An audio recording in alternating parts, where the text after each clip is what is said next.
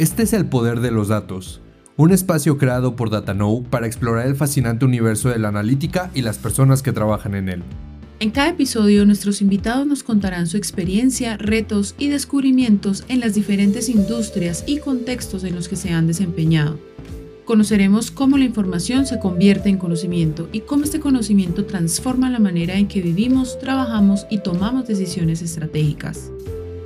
En el episodio de hoy, Carlos Murillo, gerente general de DataKnow, estará conversando con Valentina Ariza, ingeniera en telecomunicaciones, quien actualmente es líder técnica especialista en IoT en DataKnow, sobre su experiencia al entrar en el mundo de la analítica y los retos que ha enfrentado como mujer en la industria tech. Sean bienvenidos.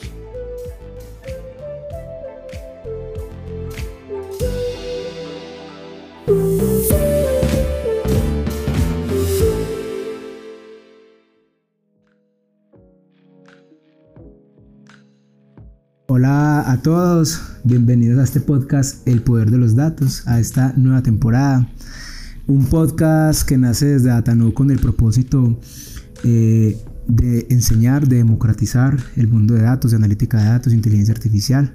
Un poco queremos enseñar, hemos traído líderes, expertos de, de muchas industrias a que hablen con nosotros un poquito de cómo están aprovechando los datos. Hoy estoy muy emocionado de este podcast con Valen, ya, ya, les, ya se las voy a presentar. Y estoy muy emocionado porque ella hace parte de esta familia, hace parte de este equipo, hace parte de Atano. Eh, ha tenido grandes iniciativas en esta compañía, la hemos visto crecer. Eh, y yo siempre le he dicho desde que llegó que había que sacarle las palabras con ganzúa, como decimos nosotros, a escucharla hoy y tenerla como invitada a nuestro podcast. Entonces estoy muy emocionado de tenerla acá. Eh, Valen, bienvenida, muchas gracias por aceptar nuestra invitación. Eh, nada, cuéntanos de Valen, quién eres, un poco de esa historia larga de Valentina.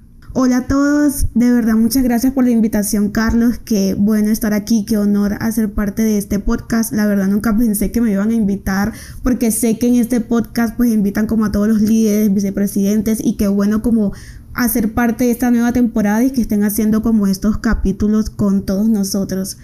Eh, mi nombre es Valentina Ariza, soy una mujer proveniente de La Guajira, de Rihuacha. Eh, vine a estudiar a Medellín como con unos sueños de, venir a aprender, de venir como eh, aprender muchas cosas para poder como ayudar también a, mi ciudad de donde vengo. y, ha sido como todo un reto, pero la verdad ha sido un proceso muy bonito. Soy ingeniera en telecomunicaciones, estudié en la Universidad Pontificia Bolivariana, que es una universidad de acá de Medellín, Colombia, eh, con una beca que saca el gobierno, que es de Serpilo Paga, y, y, empecé como en este mundo de los datos, digo yo como por casualidad, porque digamos que en la, en la universidad siempre como que nos, nos invitan como a ver materias diferentes, todas esas materias como optativas, selectivas, y la verdad yo tomé datos así como por descarte. Yo dije, no, vamos a ver, ¿de qué será esto? Necesito hacer esa materia. Y, gran sorpresa, pues me ha gustado la verdad un montón.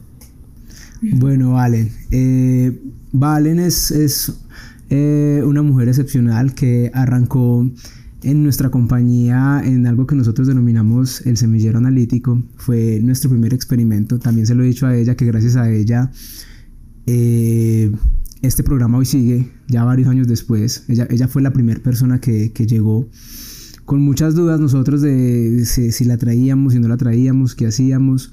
Pero pues eh, como siempre, pues decidimos probar. Siempre nos gusta probar cosas nuevas, cosas diferentes. Y Valen sabe que fue nuestra prueba. Eh, y, y, ella lo supo desde que, desde que llegó. Y fue una grandiosa prueba. Hoy, hoy ha crecido un montón. Pero yo quiero que Valen nos cuente un poquito más de ese mundo, de eh, cuando empezaste a ver esas materias, qué fue lo que te llamó la atención del mundo de los datos eh, y cómo arrancaste en, este, en este mundo de datos que también sabemos que es difícil, sobre todo para las mujeres también, ¿cierto? Que hoy hay, y Valen también está con unas diferencias, con unas iniciativas más bien que ahorita vamos a hablar eh, de, la brecha de género, pero quiero que nos cuente Valen de, de, esos inicios, de cómo fue arrancar, fue muy difícil para ti, eh, bueno, eh, pues porque obviamente tenías que llegar a aprender un montón de cosas que, que no sabías, que ni sabías que existían, cómo fue ese camino. Bueno, realmente inicié y creo que eso le ha pasado como a todo el mundo que muchas veces cuando pensamos en datos solamente pensamos como el científico de datos y uno cree o pues en ese momento yo también creía que el científico de datos era como el único que existía. Entonces en las materias que yo vi en la universidad me enseñaba mucho como lo que hacía un científico de datos, como los modelos, toda esa parte estadística eh, y que la verdad a mí no me gustaba mucho. Pero digamos que Datano y el semillero fue lo que me permitió conocer como todos esos roles que, que hay como en el mundo de los datos. ¿Cómo inicié? Pues realmente inicié eh, la pandemia como con autoestudio. Recuerdo que cuando entré, que tú me entrevistaste, yo te dije, yo lo único que he hecho son unos cursos, o sea, yo hacía un montón de cursos, ustedes no se imaginan la cantidad de cursos que yo hacía y como muy desordenado, yo buscaba como datos, que hace un científico de datos o que hace un ingeniero de datos y saqué un montón de certificados y esa era como mi presentación. Yo dije, yo tengo todos estos cursos, yo puedo seguir estudiando, yo aprendo muy rápido porque sí tenía como la, la, emoción y como la necesidad de empezar a trabajar como, como en este mundo de los datos. Y como te mencioné, empecé como por casualidad, porque recuerdo que en la universidad lo que a mí más me llamó la atención era el Internet de las Cosas. que qué casualidad. Eh, el Internet de las Cosas, pero cuando vi la materia era muy como electrónica, era construir y a mí casi no me gustaba eso. Yo le decía al profesor como, pero yo quiero hacer como lo que va después, o sea, después de que tenemos como el sensor que, que hay que hacer, yo quiero hacer eso, pero yo no sabía en ese momento que era pues el tema de los datos. Entonces, como que fue todo un proceso, me gradué Em, y seguí estudiando como en la pandemia hasta que pues encontré Datano. La verdad nunca pensé que iba a encontrar como un trabajo en datos así tan rápido.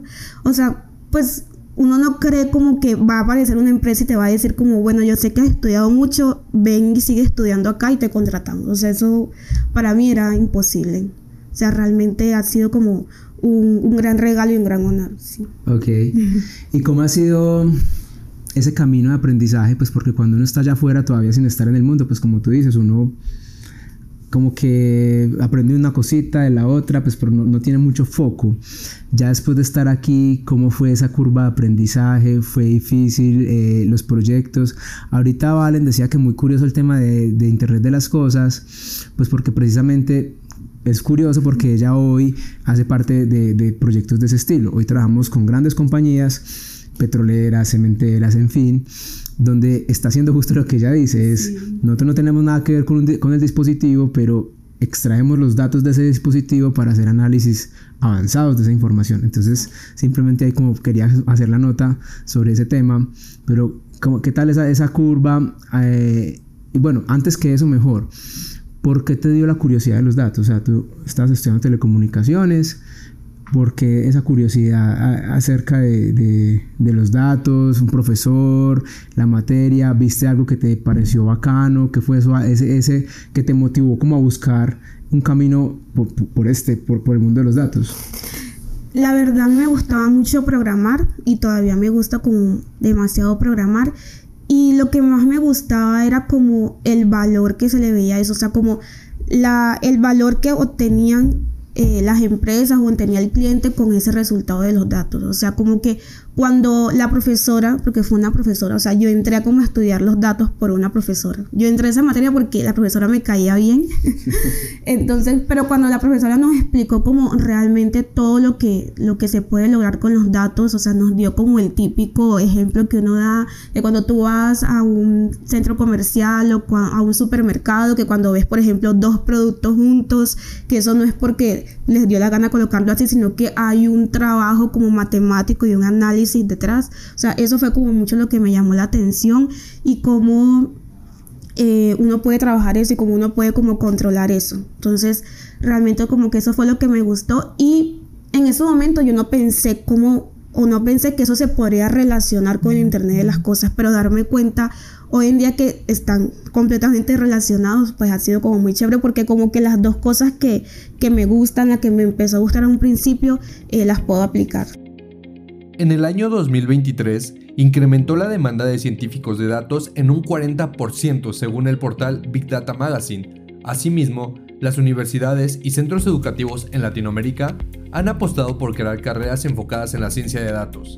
De esta manera, es mucho más sencillo para quienes quieran dedicarse a la analítica, profesionalizarse e iniciar su carrera en el mundo de los datos. Ahora sí, ya estando acá, ya arrancando en ese proceso de semillero, seguramente súper desordenado de parte nuestra, pues porque nosotros hemos sido más hacedores que planeadores y después de que hacemos y eh, muchas veces a veces nos sale muy bien, otras veces no tanto, pues ya empezamos a organizarnos. ¿Cómo fue esa experiencia de, llegar ahí? Sí, bueno, ya estoy en una empresa de datos, eh, ya están con retos, con cosas específicas, ¿cómo, cómo fue esos inicios? Yo creo que yo llegué como en un buen momento, o sea, yo siempre lo he dicho porque pues yo llegué cuando éramos como 20 o 25, algo así, y en ese momento eh, los proyectos me parecían como obviamente muy retadores porque yo nunca había hecho nada de ese estilo, pero obviamente yo me coloco a comparar como los semilleros que entran ahorita, como cuando yo entré obviamente, o sea, les exigen mucho más, o sea, como que tienen mucho más que aprender, como por el crecimiento también que ha tenido DataNo. Entonces, eh, la curva de aprendizaje como que fue buena. O sea, yo recuerdo que mi primer proyecto era un dashboard, un dashboard que estábamos haciendo para, para una empresa.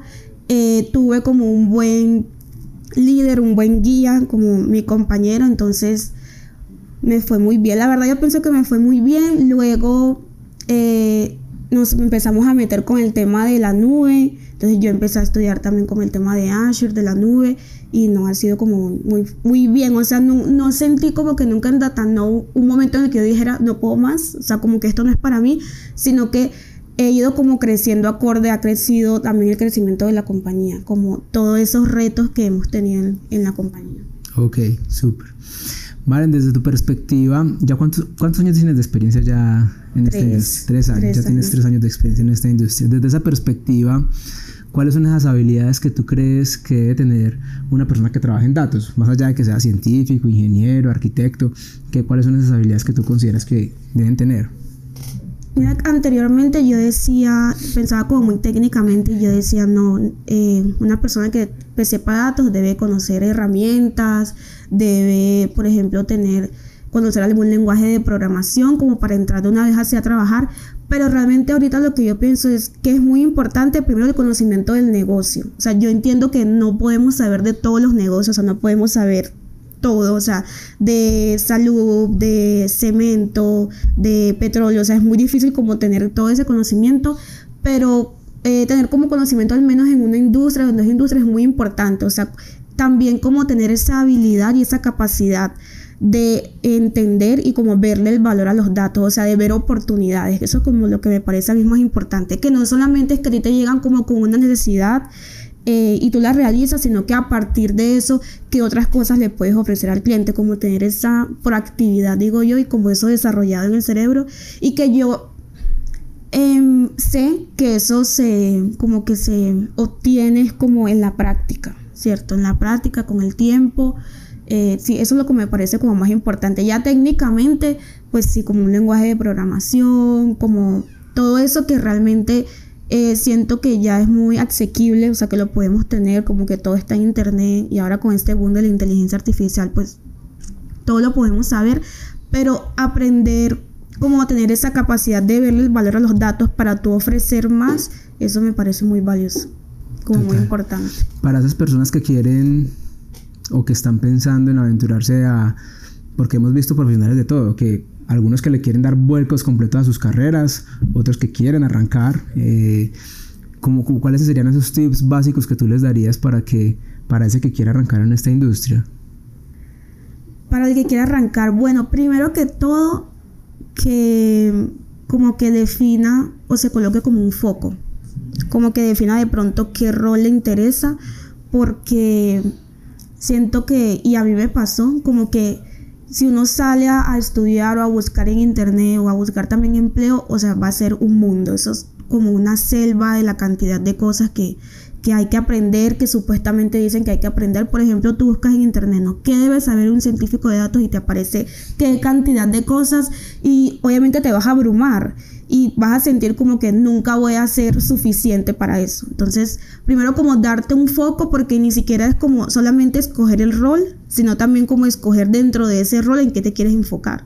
Porque uno dice como, por ejemplo, yo soy ingeniera de datos, pero yo soy ingeniera de datos IoT y con ser ingeniera de datos IoT o Internet de las cosas tengo que saber ciertas cosas que de pronto ingeniero de datos de pues otro tipo de datos, por ejemplo los estructurados, los que no, no tienen como tanta eh, variabilidad, pues tienen como otros conocimientos. Entonces primero eso como enfocarse, como colocarse un foco de qué es lo que quieres estudiar. Pues no quiere decir como que solamente te vas a dedicar a eso, sino como que empezar desde ahí.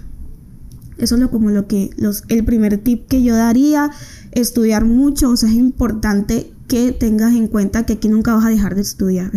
o sea, por ejemplo, yo entré al semillero y en el semillero estudiaba un montón, pero yo nunca he dejado de estudiar, también como por la demanda de, de los proyectos que van llegando. O sea, en estos momentos eh, las compañías han crecido muchísimo en datos, o sea, en un año la compañía puede crecer mucho y ya no nos llegan como diciendo cosas de que, ah, yo nunca he hecho nada con datos, ¿qué puedo hacer? Sino como que ya yo hice todo esto y tengo este problema y qué más puedo hacer. O sea, realmente tenemos que, seguir estudiando.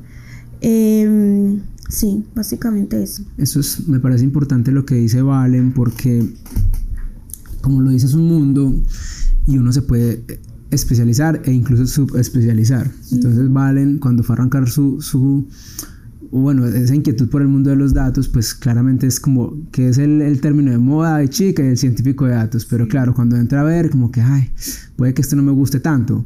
Entonces el mundo de datos es un mundo gigante, ¿cierto? Entonces e, ella ahorita es ingeniera de datos, pero dentro del mundo propio de ingeniería de datos también hay muchas cosas, DevOps, eh, infraestructura como código, arquitectos, y cada uno eh, tiene, cada uno tiene su, su fortaleza y sus skills. Entonces, pero eso solamente lo dirá el camino, eso solamente lo dirá, eh, pues como yo les digo muchas veces, como estar en el fango. O sea, después de que uno ya se metió, arranque por, por algo básico, enfócate en algo básico y, y seguramente la vida misma pues te irá guiando hacia algo que, que, que te guste. Por ejemplo, algo también muy importante que se me olvidó mencionar es el trabajo en equipo. O sea, siento que este mundo de los datos es totalmente trabajo en equipo porque como no todos hacemos todo. O sea, la verdad, yo no conozco como una persona que le den un proyecto y él se encargue de todo, ingeniería científica, o sea, un proyecto grande, yo creo lo diría como un poco eh, imposible, como que una persona se, se encarga absolutamente de todo. Entonces, es muy importante tener como el trabajo en equipo. Eh, saber delegar, confiar en las personas, saber comunicarse, que hay unas personas que son afortunadas, los favoritos de Dios, les digo yo, que nacen como con todo eso, pero vemos otros que nos ha, tocado como aprender en el, en el camino. Eso es, eso es muy importante. En términos de datos, yo digo, enamórense del problema, no se enamoren de la técnica, ¿cierto? Porque es que cuando uno está aprendiendo algo técnico se suele enamorar de, de, la parte, de esa parte técnica. Ah, aprendí a hacer, no sé, un algoritmo de redes neuronales que hace no sé qué cosa. Entonces veo un problema que de pronto puede aplicar para eso y estoy tratando de obligar los datos a de pronto un método o un algoritmo que no corresponde. Es enamórate del problema y, y, busca la solución más sencilla. A veces puede que sea viéndolo desde un científico de datos, estadística básica, no importa, si eso resuelve el problema, pues bacano. Hay problemas sencillos que se resuelven con soluciones complejas, o al revés, problemas complejos que se resuelven con soluciones sencillas. Entonces es enamorarnos del problema. Y ahora Valen habla en, en, general de algo que llamamos como los soft skills, la comunicación, el trabajo en equipo, colaboración. Eso es muy, pero muy importante en esta industria y a veces también nos cuesta un poco, porque cuando somos programadores, pues a veces también tendemos a, trabajar mucho en, lo que yo estoy haciendo eh, y, le cuesta, y le cuesta a uno mucho. Yo también hago parte de esos eh, no bendecidos en algún momento que a mí me costaba hablar en público, me costaba tener un tipo de espacios como estos, pero la vida misma, el fango, eh, pues digamos que le ha permitido a uno desarrollar habilidades. Entonces sí se pueden desarrollar, no es que ya si uno no nació con eso no se pueda desarrollar. Entonces, ahí hay muchas habilidades de empatía, saber preguntar, qué preguntas hacer, cómo, porque así como para uno es difícil hablar, puede que para un cliente también. Entonces a la hora de ir a hablar es como tengo ya habilidades para extraer la información que necesito. Entonces ahí se vuelve muy importante esas habilidades blandas, eh, incluso en algún momento pueden llegar a ser más importantes que las propias técnicas eh, de, a la hora de definir esos problemas. ¿Tú qué piensas y de eso? Y sobre todo porque una necesita la otra. Pues no sé si aquí nos están escuchando personas técnicas, pero por ejemplo, si tú no sabes algo, si estás estudiando algo, el saber preguntarle como a tu líder, eh, el saber buscar como que todas, todo ese como habilidades blandas también se necesitan para las habilidades técnicas, me parece a mí. Yo siempre he dicho como tú puedes ser muy teso trabajando, programando, haces el código con los mejores, con las mejores prácticas, pero si no eres capaz de explicarlo, explicárselo a, a, tu compañero, escribir una buena documentación o hablar en la reunión con el cliente, no estás haciendo nada, pues yo siempre digo como eso a mí no me sirve. o sea, yo o sea, necesito como eh, aprender a hablar, aprender a expresar para, para poder entregarle ese valor al cliente, porque no solamente es como hacer el código para que él me dé el resultado y me dé la predicción, sino que es que hay que entregar un valor y ese saber expresar también tiene que estar reflejado como en lo que estamos entregando en el producto. Total. En este podcast tuvimos a, en los, en los primeros invitados a Claudia Torres y me acuerdo que hablaba de eso en sus inicios. Hice un modelo fantástico, espectacular. Yo fui y lo sustenté ante un vicepresidente, conté las fórmulas matemáticas que habíamos, habíamos hecho, los resultados, todo. Y el señor me dijo, niña, vea, eso suena muy bonito. Usted sabe qué es muy inteligente, pero no lo entendí nada. ¿Eso a mí para qué me sirve? Y, y es real. Y, así, entonces, aprender a, a, uno explicar, entender algo. Ajá, señor, es que si esto no funciona como queremos, pues no sé, vas a reducir tu churn o vas a vender más o vas a ser más eficiente por tal cosa en términos de negocio, en términos de que cualquiera nos pueda entender lo que estamos tratando de expresar. Eso es fundamental. Por eso es que yo menciono que es muy importante el entendimiento del negocio. Y como tener el entendimiento del negocio te da un vocabulario para que tú puedas como ir a hablar con el cliente. Y por ejemplo, a mí también me pasó y a veces me pasa que por ejemplo acá en Datano damos talleres entonces me dijeron, no, para que des un taller de gobierno de datos con Microsoft Purview, que es como la solución de gobierno de datos que ofrece Microsoft. Entonces yo dije, listo, vamos a dar el taller. Y yo empecé explicando Microsoft. Y creo que eran también como gerentes y, como todos esos temas. Eh, y dijeron como, pero ven acá, ¿y qué es gobierno de datos? como que es gobierno, eso para qué me sirve, y yo para qué necesito gobierno de datos, y yo por ahí explicándoles por qué necesitan un portal de gobierno. Entonces, claro, eso es como también muy importante como empezar a explicar eh, todos esos temas y por qué es importante y por qué les va a dar el valor a ellos, por qué utilizar una herramienta les va a dar como ese valor y les va a, ofrecer ese cambio, van a poder utilizar mejor sus datos, eso es súper importante. En México, la disparidad de género en campos relacionados con ciencia, tecnología, ingeniería y matemáticas, STEM por sus siglas en inglés, sigue siendo considerable. Según el Instituto Mexicano para la Competitividad IMCO, solo 3 de cada 10 profesionales en estas disciplinas son mujeres. Aunque actualmente es más frecuente observar entornos de estudio laborales mixtos en estas áreas, con mujeres ocupando roles directivos en tecnologías de la información, liderando equipos y demostrando que el género no debería considerarse una desventaja, aún persiste la necesidad de abordar importantes desafíos para lograr una equidad completa. Bueno, vale, vamos a ir cambiando un poquito como la temática porque también Valen hoy eh, es una mujer que, que ha, tenido la iniciativa de, empezar a trabajar con temas con enfoque de género. Y te quiero preguntar para que empecemos, ¿cómo ves tú esa participación femenina en la industria tech? Bueno, eh, yo creo que para nadie es un secreto que la participación femenina en el mundo de la tecnología sobre todo es baja, o sea, es muy poca, digamos, comparada con la participación masculina. Eh, y es, una tendencia que siempre ha estado y que todavía pues se predice que va a estar como bastante tiempo.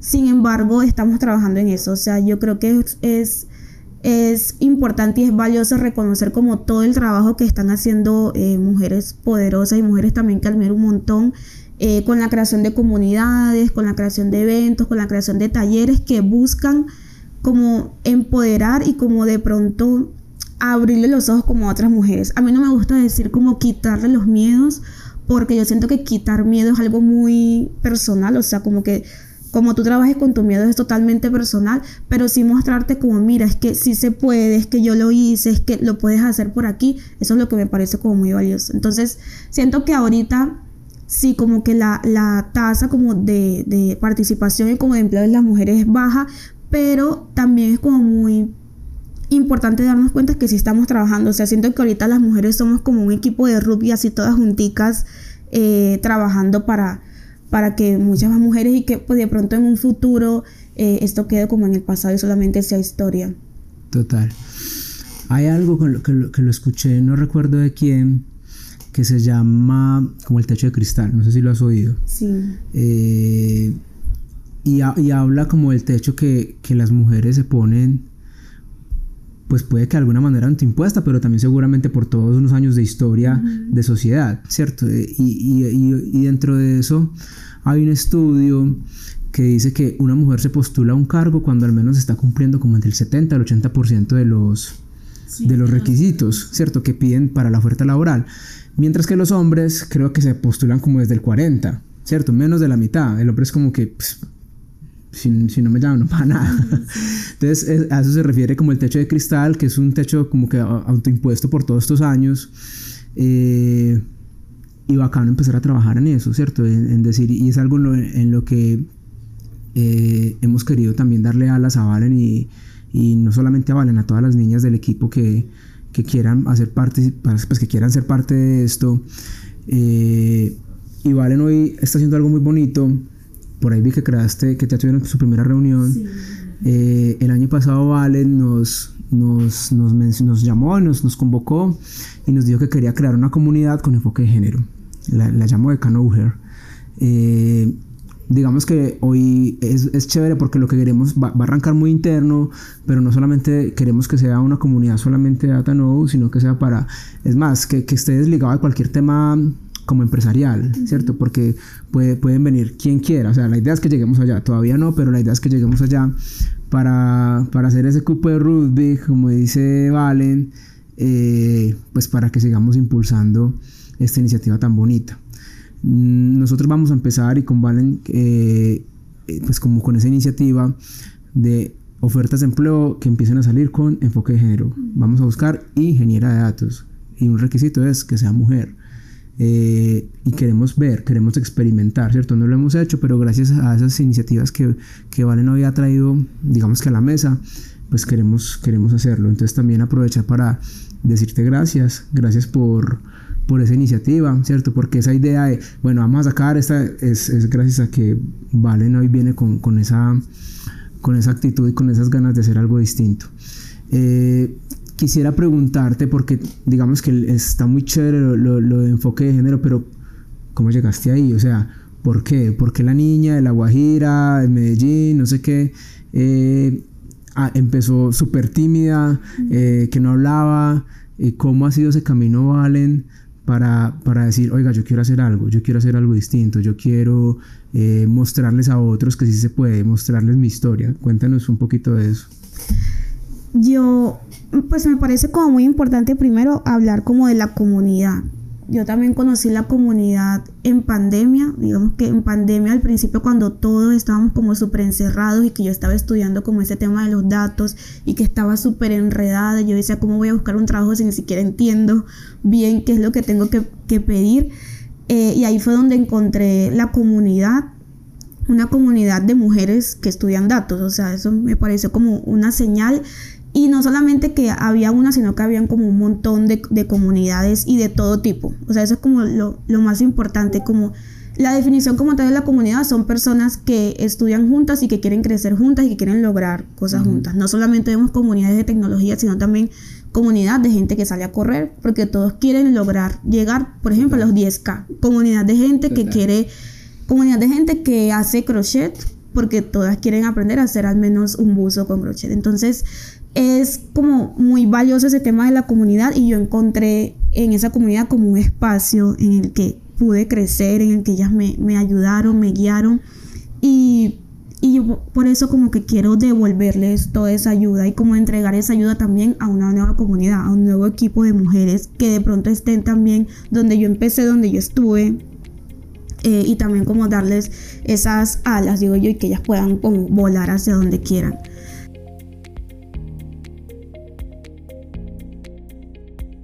Aunque el escenario sigue siendo complejo en términos de brecha de género, en compañías como SAS, empresa estadounidense de analítica, las mujeres representan más del 40% de la plantilla laboral y 33% del liderazgo global. Balance que ha hecho a la empresa acreedora al reconocimiento Best Workplace for Women por la revista Fortune que se ofrece igualdad de condiciones laborales y salariales, y se fomenta un entorno que ayuda a los empleados a equilibrar su carrera profesional y su vida personal. Además, la empresa cuenta con diversos programas de apoyo como la Women's Initiative Network, comunidad de empleadas de SAS que empoderan, animan e inspiran a las mujeres a buscar la excelencia en sus carreras y la realización en su vida personal. Quiero preguntarte por algún, una actividad que hicimos terminando el año. Eh, nos invitaron y fuimos invitados a ir a Kipdo. Eh, eso es un programa eh, de un programa que se llama BAM, que es de Microsoft a nivel mundial. significa más o menos Black, Blacks en Microsoft, algo así. tiene un enfoque ya racial, ¿cierto? Es decir, bueno, personas discriminadas por, su, por su raza, básicamente. Eh, y nos invitaron a un evento en Quito bien bonito, junto con la Escuela de Robótica del Chocó, eh, y Valen fue a representarnos como jurado de unos proyectos eh, que, que allá los chicos estaban mostrando. Dentro de las conversaciones que yo tuve con las personas del programa, nos decían, vea, es que muchos de ellos decían, es que yo para qué me postulo si cuando ven mi foto yo sé que soy descartado. O sea, ya tienen ese tipo de mentalidad en, en, su cabeza. Y puede que no sea esa mentalidad, segura, pues probablemente también haya cosas muy reales también, ¿cierto? Y, y la chica de Microsoft me decía, cuando miramos cuántas personas afrodescendientes teníamos en la compañía, una, dos, o sea, es una realidad. Entonces, así como, entonces imagínate ahora ser mujer afrodescendiente, pues todavía la cosa se vuelve más difícil, ¿cierto? Ya en general la mujer la tiene difícil y entonces ya mujer afrodescendiente pues todavía más difícil. Entonces yo quiero que Vale nos cuente de, de esa historia en Kipdo, que ella estuvo, estuvo conociendo a estos chicos, estos muchachos, por ahí se vienen pruebas bacanas que queremos empezar a pilotear con ellos, eh, pero quiero que Vale nos cuente un poquito también de eso. No, digamos que ese momento, ese evento en Kipdo me gustó muchísimo. Fue en diciembre y fue como la, el espacio perfecto para hacer como el cierre del año. Eh, fue un, un, hackathon que ellos estaban haciendo en, en Kipdo. Era como un grupo de chicos que estaban desarrollando como una página web, era un tema de desarrollo y que incluso era por eso como que nosotros estábamos pensando como pues nosotros sabemos de datos que vamos a hacer allá, pero fue eh, totalmente especial como encontrarme con esa comunidad que yo, yo, he estado mucho como en la parte de mujeres, pero no tanto en, en la parte racial, que también me parece como muy importante. Eh, fue muy especial como que ver todo, todo ese talento realmente que hay allá y sobre todo ver cómo ellos quieren quedarse allá. O sea, eso me parece también como muy valioso y ahí fue como donde yo me puse a pensar, porque por ejemplo yo era como, siempre pensaba como, no, me tengo que ir, me tengo que ir a estudiar, pero ellos se quieren quedar allá como a trabajar eh, a trabajar y como ayudar también a la, comunidad. Eh, es como muy real también lo que tú dices. Eh, hay muchos sesgos, hay muchos temas de, miedos que, también tienen ellos, pero también hay muchas ganas. O sea, realmente eso fue como lo más especial que hay muchas ganas, son personas eh, muy talentosas, realmente ese, ese programa que tienen con la Escuela Robótica del Chocó ha, ayudado mucho a los chicos. Y también hay mujeres, o sea, hay, un, hay grupos de mujeres, recuerdo que esa hackathon la, la ganó solamente el grupito, el único grupo de mujeres que había fueron las chicas las que ganaron la hackathon. Eh, entonces, no, digamos que ese momento fue, fue muy especial y, y, yo estoy lista como para seguir ayudando para lo que se venga con ellos. Súper, vale, muchas gracias. Eh, sí, con ellos, con ellos vamos a hacer, vamos a empezar a, pilotear como siempre, vamos a mirar. Es muy bonito escucharlo, es exactamente lo que tú dices, ellos no quieren salir, ellos quieren su tierra, aman su tierra. Eh, y muchas veces uno también es si yo quiero progresar, tengo que salir de mi, de mi tierra, ¿cierto? Y, pero hoy gracias a que estamos en un mundo súper globalizado, que estamos eh, con, con, todo el tema de pandemia que habilitó un montón el trabajo desde casa, el trabajo remoto. Eh, creo que es una oportunidad también para ellos súper bonita de poder eh, involucrarse en el mundo de tecnología, de datos, de software, no solamente de datos, de, de, de, de ese espectro tan amplio que hay alrededor de, la tecnología. Entonces, nada, es una oportunidad súper bacana y, sobre eso seguiremos trabajando y seguramente después les contaremos a ver qué, qué va a pasar por ahí. Eh, Valen, un mensaje que quieras dejarle a las mujeres, pues a hombres también que nos escuchen, pero también sabemos que eh, hoy estamos en este mundo de, datos de, y, de tecnología en general, en esta industria tech. ¿Cuál es ese mensaje que tú les quieres dar a, la gente, a las mujeres, a, las comunidades negras, a los que nos están escuchando, eh, pues como de tu historia? Yo creo que lo más importante y lo que yo les quiero dejar es que nunca suelten las ganas, o sea, nunca suelten como esas ganas de hacer, de ser alguien, eh, de lograr como esos sueños y como que no se preocupen tantos por los miedos, porque los miedos siempre van a estar, como que eso siempre es lo que, lo que yo he dicho, muchas veces nos invitan como a quitarnos los miedos, a vencer los miedos, pero lo que, y como un mindset o como una filosofía que yo trato de hacer es como, pues está bien, los miedos van a seguir ahí o que se queden o o muchas gracias porque existan, porque me dan como esa ruta hacia donde tengo que ir, pero que sean más grandes las ganas. Entonces es como listo, a mí me da miedo hablar en público, tengo miedo de hacer eso, pero yo tengo muchas ganas de hacerlo. Voy a estudiar mucho. Si voy a sonar como robot, bueno, sueno como robot la primera vez y luego la segunda vez ya sueno 90% robot, 10% normal. Entonces, eh, es como eso. Yo pienso que el proceso, como la vida, como el universo, de alguna manera te va a recompensar o te va a ayudar si no sueltas las ganas y como lanzarse. Eso como lo que yo siempre invito, lanzarte, que a algún lado tienes que llegar y no preocuparse por los miedos, porque muchas veces uno dice como, nunca soy suficiente o nunca voy a ser suficiente, pero yo creo que nadie es suficiente. o sea, yo creo que nadie es perfecto, eh, entonces hay que, hay que trabajar. Si tienes miedo, hazlo con miedo. Sí, totalmente. sí. parte de, lo que alguna vez alguien me dijo a mí también y, y, es así de ser la vida, ¿cierto? A, veces da miedo, da susto. pues cuando hay retos, no solamente cualquier reto, si es un reto, esa vaina da susto, esa vaina da, esa sensación aquí en el pecho como que, ¿será que sí voy a ser capaz? ¿Será que sí lo voy a lograr? Eh, si tienes miedo, ahí es. Ahí es, ahí es. Vale, lo último que le, le, pregunto siempre a mis invitados, y sé que tú eres una lectora, ah, un, libro para recomendar. De lo que sea. De lo que tú quieras. Ah, bueno, ahorita me estoy leyendo eh, La psicología del dinero.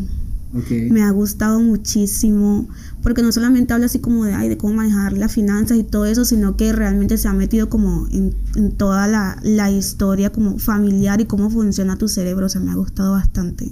También es muy importante eso, chicos, como empezar a ver todo ese tema financiero, la psicología del dinero recomendadísimo. Súper nos enseñan muchas matemáticas en la escuela, pero no nos enseñan eh, cómo trabajar con, el dinero ni finanzas personales. Total. Es bacanísimo. Bueno, ahí les queda la recomendación de Valen. Eh, a todos los que nos escucharon, muchas gracias por quedarse hasta el final. Eh, pues síganos, datanu.io, nuestra página web, Datanu en Instagram, en, las redes sociales. De Canoger, así es, ya de Canoger tiene propio perfil de redes sociales. A Valen, muchísimas gracias por, por aceptar nuestra, nuestra invitación. Vamos a seguir aquí trabajando con ella y con todo el equipo de, de chicas y chicos que, que, se quieren sumar a, a, estas iniciativas que estamos construyendo eh, en, la, en, la, compañía, pero no solamente para la compañía, sino para la comunidad en general. Yo creo que eso es importante, nos mueve también ayudar y, ayudar a las personas. Entonces nada, muchas gracias a todos. Eh, esperen un próximo episodio seguramente con eh, otra gran persona eh, de este mundo de, datos, de analítica, de que va alineado con nuestro propósito de cómo con los datos podemos ayudar a transformar el mundo. Y nada, nos vemos en la próxima.